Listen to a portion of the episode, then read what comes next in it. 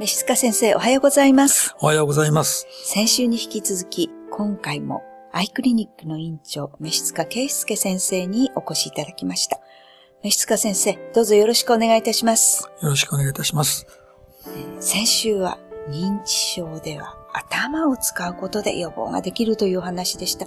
でもこれは頭を使うというのはコミュニケーションを多く取る、社会性を持つということなんだということを、えー理解できました。今週もその点についてもう少し詳しく伺っていきたいと思います。はい。難聴という方は、認知症が進みやすいんです。実を言いますとええ、耳というのは、はい。生まれてからずーっと外界に開いてるんです。あそうです目はね、はい。閉じるとはい外から入ってきますよね。はい耳はですね、目よりうんと発生学的に言うと古いんですね。はい。ですから、寝てる間もずっと耳を起きてるわけです。はいで、その音からの刺激というのは絶えず脳を刺激してるわけです。はい。そして脳はある意味で活性化してるわけですけど、はい。難聴ということは普段から途切れなくはい。入っている刺激が途絶えるということなので、はい。それだけで脳の働きが落ちるということはもう簡単に理解していただけると思うんですね。あそれで、じゃあ、老人になった時に難聴ってどういう難聴かっていうことをちょっと考えてみますと、はい高い音が聞こえにくくなるんですー。はい。で、男性の声と女性の声は1オクターブ違います。そうすると、はい。男性の声と女性の声は、はい老人にとってどっちが聞きにくいと思いますか？女性の声の方が聞こえにくいですよね。あ女性の方が高いからあ、そうですね。1オクターブ高いわけですから。で、高い音の方が聞こえにくいわけですから、ここで嫁姑問題が起きるわけです。つまり、うちの嫁は はいなんかぐちゃぐちゃ言ってるけど、はいよく聞こえない。ええ息子ははい。ボソボソっとはい。よくわかる話をしてくれる。はい。嫁はなんで聞こえにくい話をよくするのかなと。はいこれはまあ架空の話ですけど、はいつまり男の声は低くて、はい。あんまり長くセンテンス話しません。はい。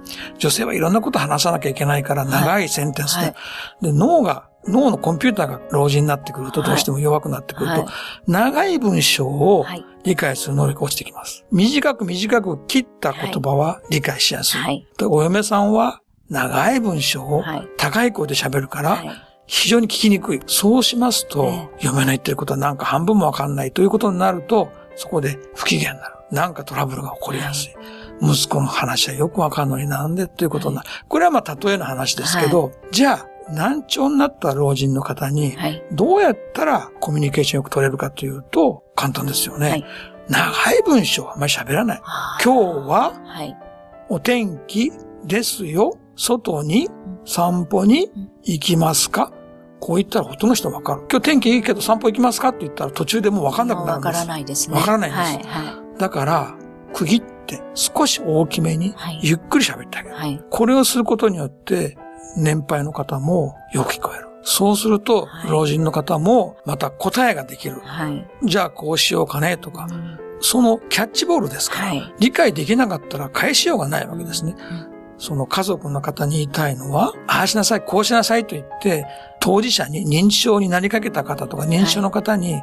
指示するだけじゃなくて、はい家族の方がやるべきこともいっぱいあるわけですね。はそれはもう特にほとんどの方が耳は少しずつ聞こえにくくなっていきますから、そのことを理解してあげる。はい。で、その対策として、9月のですね、老人の日の近くになりますと、はいあの、おじいちゃんおばあちゃんにプレゼントではい。補聴器がよく売れるんです。はい。そうですね。すごく売れる。はい補聴器業界はここはもうゴールデン。はい。ところが、半分以上の方は使ってない。で、電池もすぐ切れますし、メモリは小さいし、はい見えないし、最初使ってもすぐ使わなくなる。で、メガネは両方かけるのになんで補聴器が片一方なの？本当に聞こえにくかったら両耳にかけてもらいたい。ところが、耳にこう、い耳栓を入れるということはとても慣れないとはい。不愉快なんですよね。はい。だから、慣れる必要はあるんですけど、私が言いたいのは、補聴器を上げて、はい、これでどこでも行きなさい。はい。友達と話しなさいって言うんじゃなくて、はい補聴器があっても、今言ったような心がけで話してあげると、お年寄りの方も、あるいは、んその認知症の方も、認知症は全部お年寄りかどうかかわかりませんけど、認知症の方も理解し、理解すると表情が出てきます。はい。表情が出てくると、次の精神的な活動が出てくる。そこで認知症が深刻を抑えられたり、予防できたり。で、現実に私の例ですけども、もう本当にもう言葉悪いですけども、身の回りのことが何もできなかった人が自分でできるようになる。トイレに行けるようになる。いろんなことができるようになる。本当にそういう方多いです。やはりあの、ただ薬であったり、なんか器具であったり、そういうものを与えるだけではなくて、もう人間の生身のコミュニケーションを取っていかせるということが本当に活性化するんですね。そうですね。はい。では、この続きのお話は来週もよろしくお願いいたします。はい、先生ありがとうございました。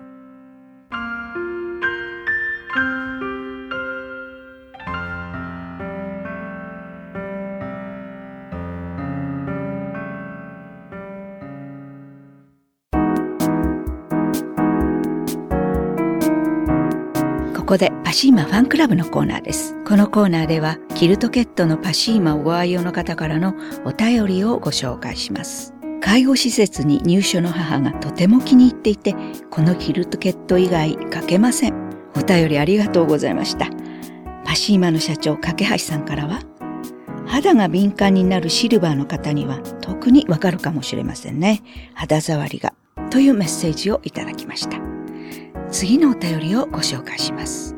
生地が柔らかくなるまでがとても待ち遠しく感じました。娘がよく寝てくれたらと思い購入しましたが、こちらを使用してから自分の布団から出ることなく寝てくれるようになりました。